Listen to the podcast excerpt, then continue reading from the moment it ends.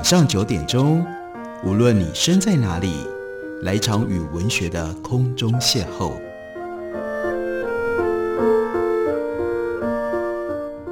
杨照谈书，邀您一同遨游文学世界，认识古今中外的经典之作。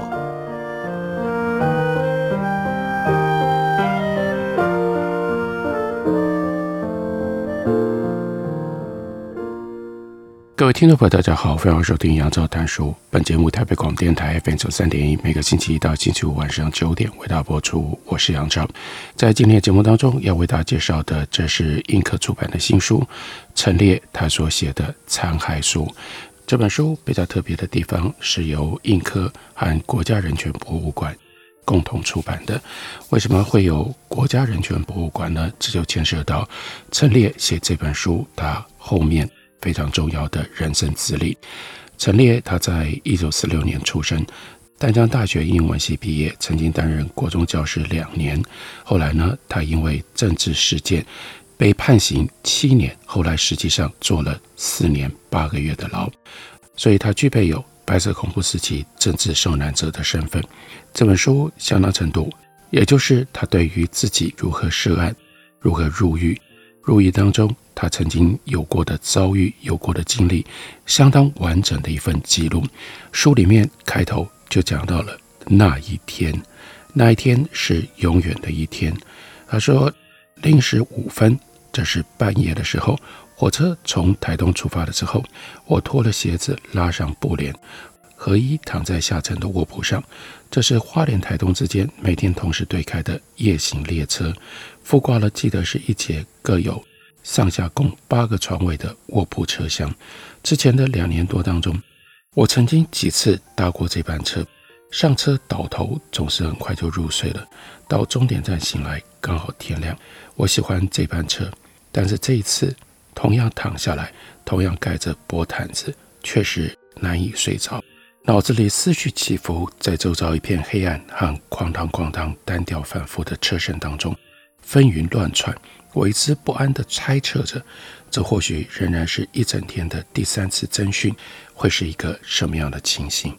有一阵子，我曾经以为事情可能已经过去了，指的是他参加读书会的这件事情，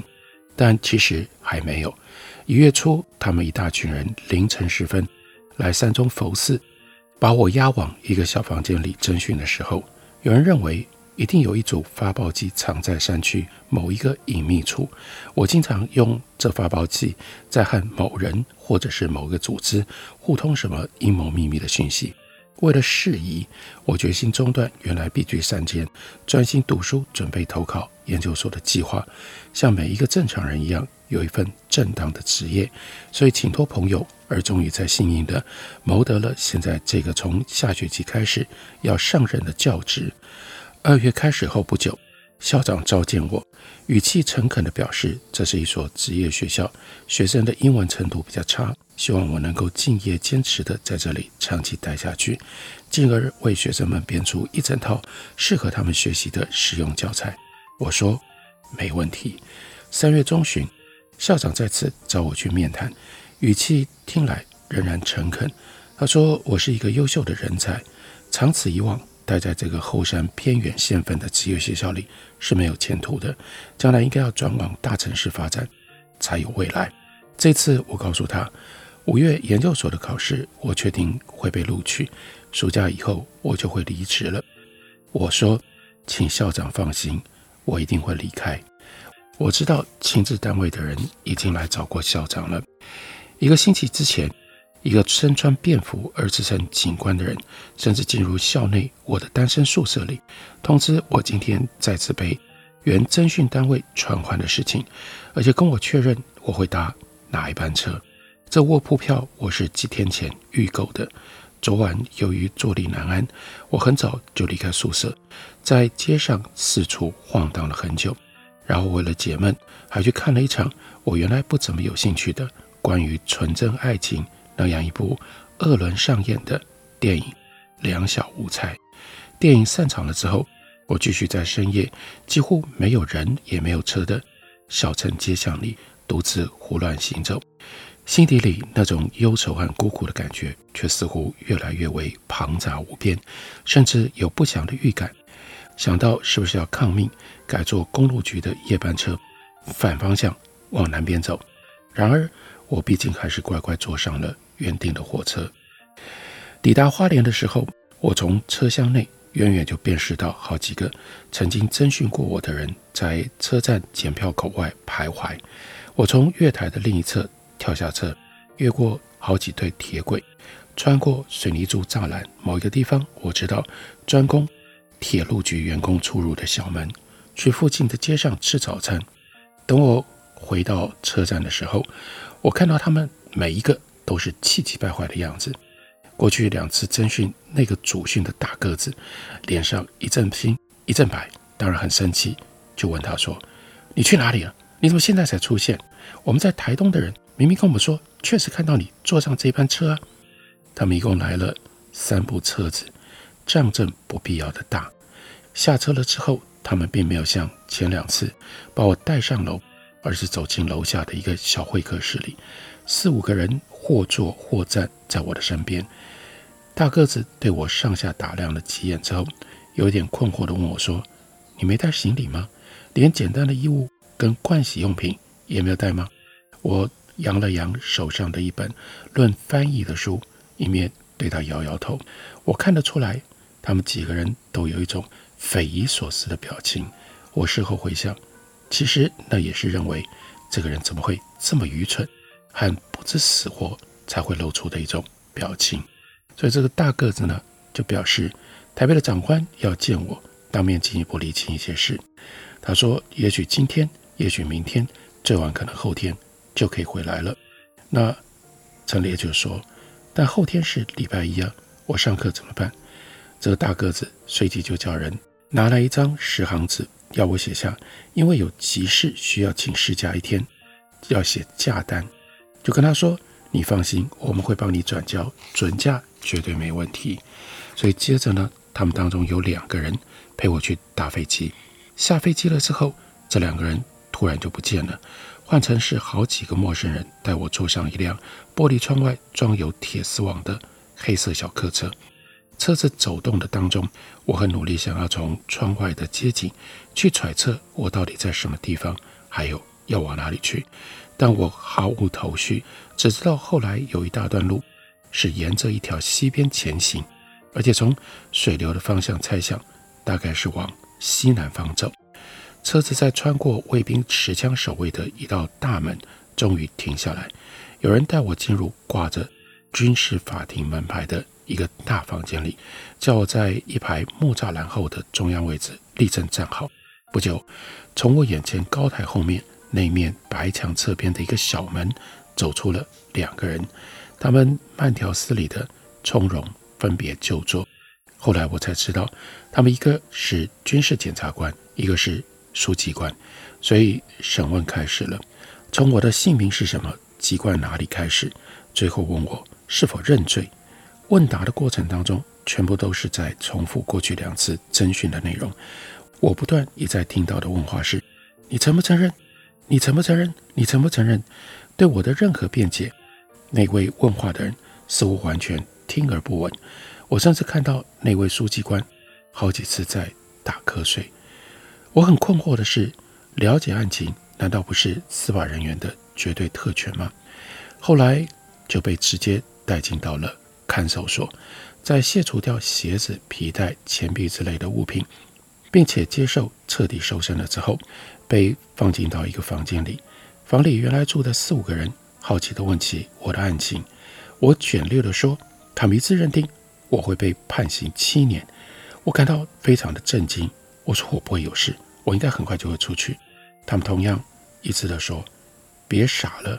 这是行情。”而确实如此。这一天，永远的这一天，是中华民国六十一年四月二十二日。因为这样，陈列他就进入到了看守所里。接着，他有三年多的时间待在这个看守所里。他就说：“事情过去将近五十年了。”民国六十一年到现在，三年多在这个看守所里的生活，大部分我已经回想不起来。但是对于入狱这一天，这应该是身形极端混乱的一天。我现在竟然还很清楚记得其中的许多细节，这颇为诡异。一直到现在，我甚至还很在意这永远的一天，那个留在记忆当中各种不同细节的明确性。在法庭里，我被潦草的讯问完了之后，有人叫我到外面去等。可能因为从半夜开始就被胁迫着一直不停移动，然后莫名其妙进入法庭接受，完全不被当作一个生命的对待，所以这个时候身体疲惫虚弱，而且深觉孤单无助，所以被击垮了似的，我就在法庭外屋檐下的一张长板凳上躺了几分钟。我记得我这样躺下来的时候，曾经看见身体上方稍微斜出而下的法庭屋檐。也记得法庭临着路，路对面是一些高大的树，包括椰子树，以及几座掩映在树木当中的建筑物。这个短暂躺卧的过程，那些景物我一直不曾忘记。但是现在存在的这个军事法庭，却是四方形平顶的水泥建筑，没有屋檐，也没有任何可以让人躺下来的长板凳之类的物件。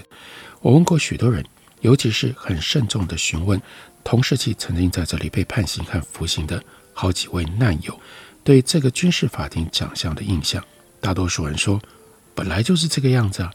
也有一些人说根本没留意或不记得了。而且对于我这么在意这个法庭的外观，感觉到无聊和可笑。我不死心，我甚至去查看六零七零年代不同年份的空照图。从那些其实不很清晰的图像当中，仔细比对不同时期若干房舍位置的变更，以及屋顶线条和色泽若有似无的差异，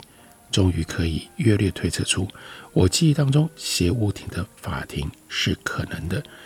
而且呢，在这么多年当中，陈列告诉我们，我继续找机会求证，这真的是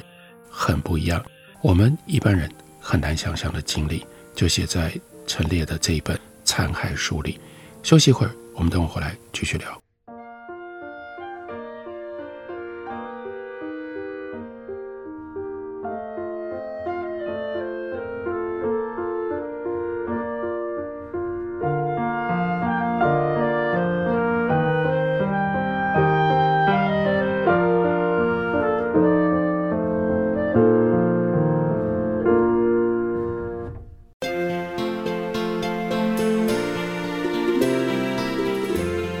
嗨，我是品冠，认识台北，听见台北，感觉台北，尽在 FM 九三点一，AM 一一三四，台北广播电台。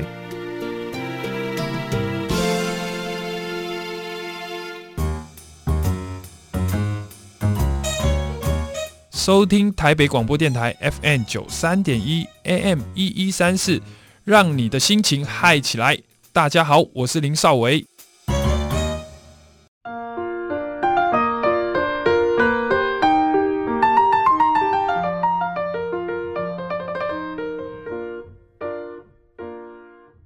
感谢您继续收听《杨照谈书》。本节目以台北广播电台 FM 九三点一，每个星期一到星期五晚上九点，为大家播出到九点半。继续来为大家介绍陈列的残骸书，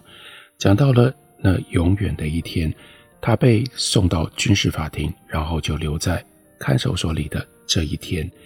他到后来认识了陈总统医师，他说：“陈总统医师找我两年被关，总共十年的牢狱生活都在这个看守所里度过。”而且因为医务室当外医，不只为他的狱友看病，也常为这里的官兵甚至他们的眷属看病，比较有机会走出看守所，看到整个军法处的大环境。陈医师从日本学医归来之后，新婚十五天就被逮捕，在监期间甚至还能够时而外出和家人相聚，并且曾经协助抄录政治犯名单，让这份名单辗转送到海外，因此。国际人权组织注意，并且发动救援。陈医师就对陈列说：“那个军事法庭早期是木造的，确实是斜屋顶。”然后呢，陈列听了这个证言，才终于放下悬疑之心，仿佛许多年前那个将近中午时分，我躺在那个长椅上的荒凉模样，和当时废人躺着的时候所看到的斜屋顶道路、树木和房屋，是我曾经对这个世界最后留恋的印象，是生命里一个极不寻常的关键性的场景。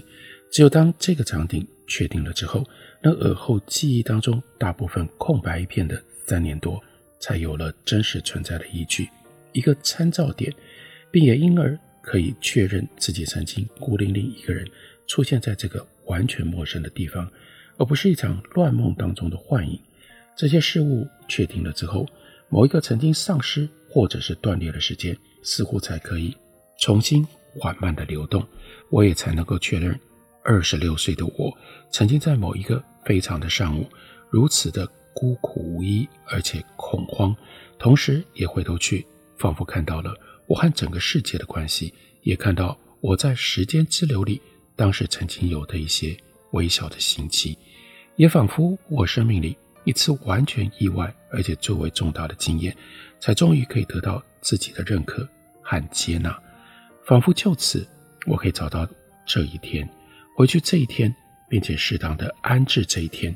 心底里长期以来的若干不解或者是纠结，似乎也因此可以得到疏解和安抚。陈列的这本书是由印刻出版和国家人权博物馆共同一起策划、一起出版的，所以有一部分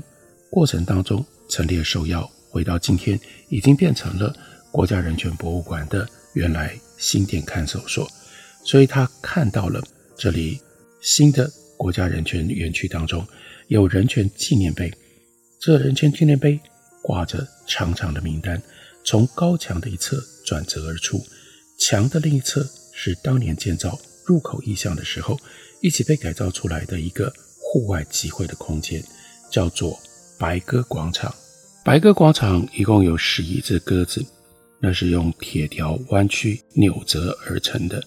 轮廓印着清水模的水泥墙，或者是天空，透露出每一只都是展翅奋飞的姿态。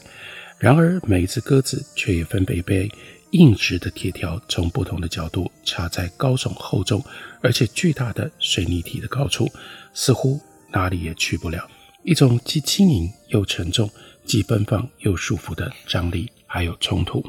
许多游客喜欢行走在两边夹实而让人身心。逼迫感的高墙当中，并且从各个不同的角度频频拍照，拍摄各种形状、条件、光线和影子，捕捉这个似乎颇有一些现代感的地景艺术品的力与美，或者是他们各自从中感受到的不同遗憾。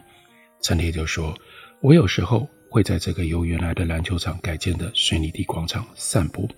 形状各异的好几个水池，高大的樟树、蒲葵。”整排修剪齐整的细叶杜鹃，还有水池当中栽植在圆形水泥地中间的黄金椰子树，在广场的周围，麻雀在地上走，野鸽子在远方某个地方叫唤，树叶偶尔飘落，水从池边白色的水管里流冲出来，声音像打嗝，池面微微的晃漾，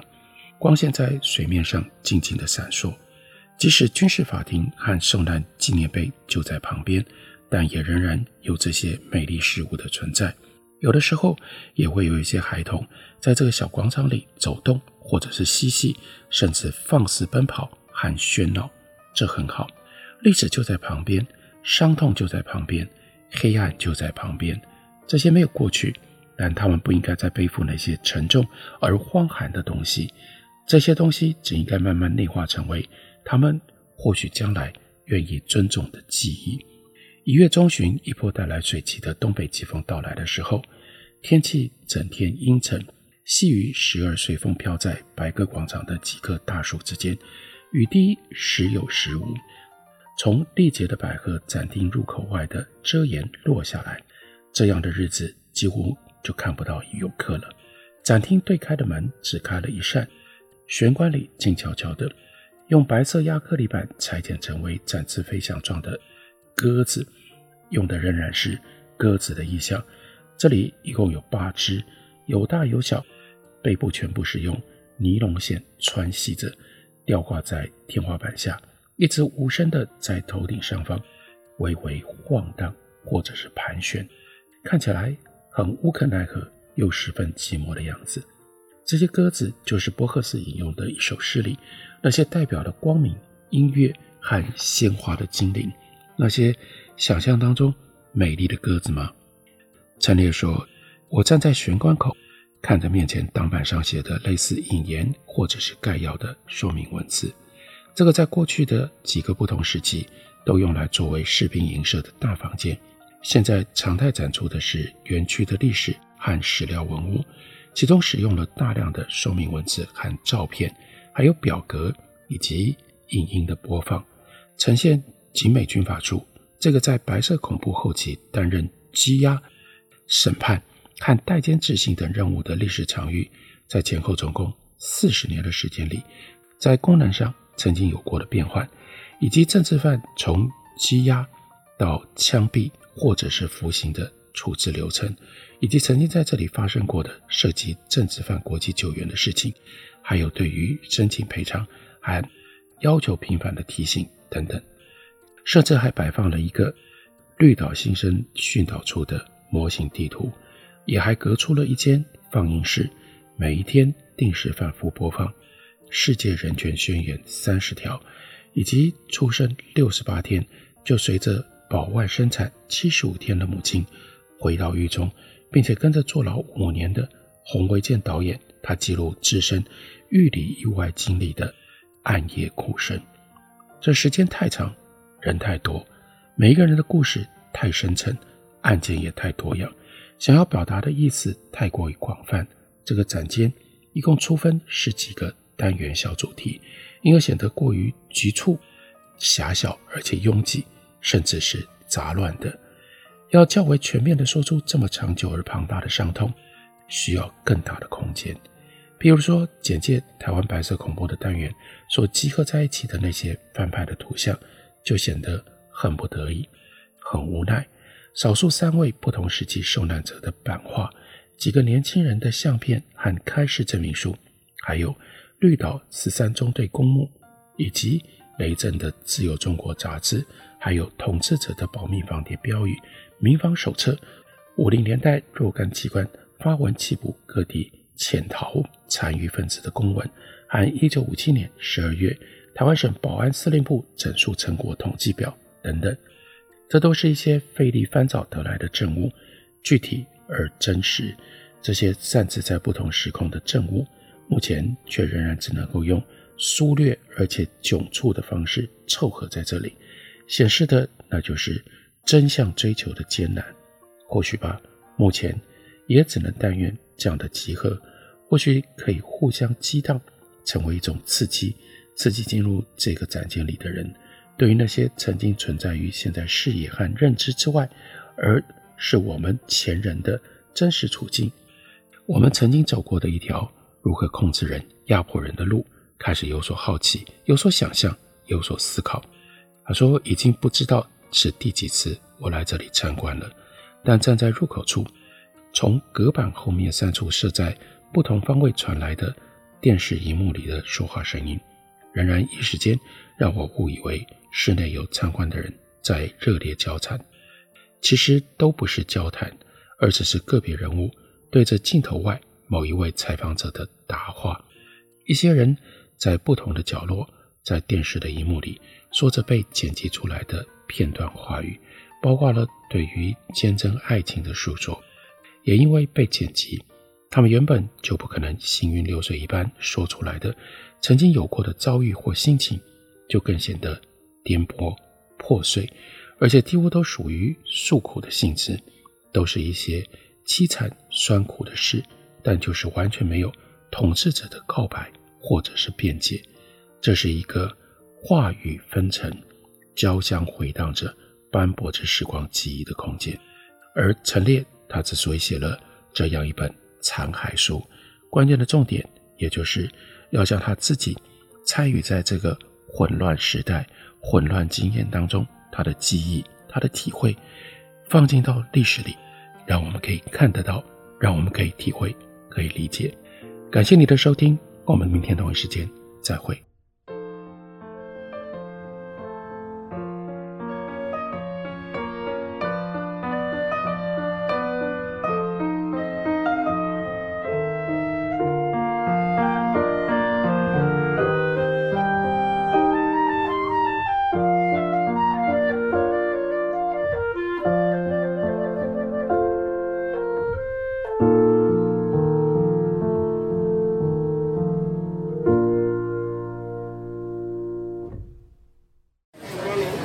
好，欢迎光临，两位吗？两双塑胶筷子，两个塑胶碗。我要一杯大冰拿。先生，你的饮料好喽。一支吸管，一个塑胶杯，一个塑胶杯膜，一个塑胶袋。每年有八百万公吨的塑胶垃圾进入海洋，影响到生态环境与海底生物的生存。不再使用一次性塑胶用品，减速爱地球，从你我做起。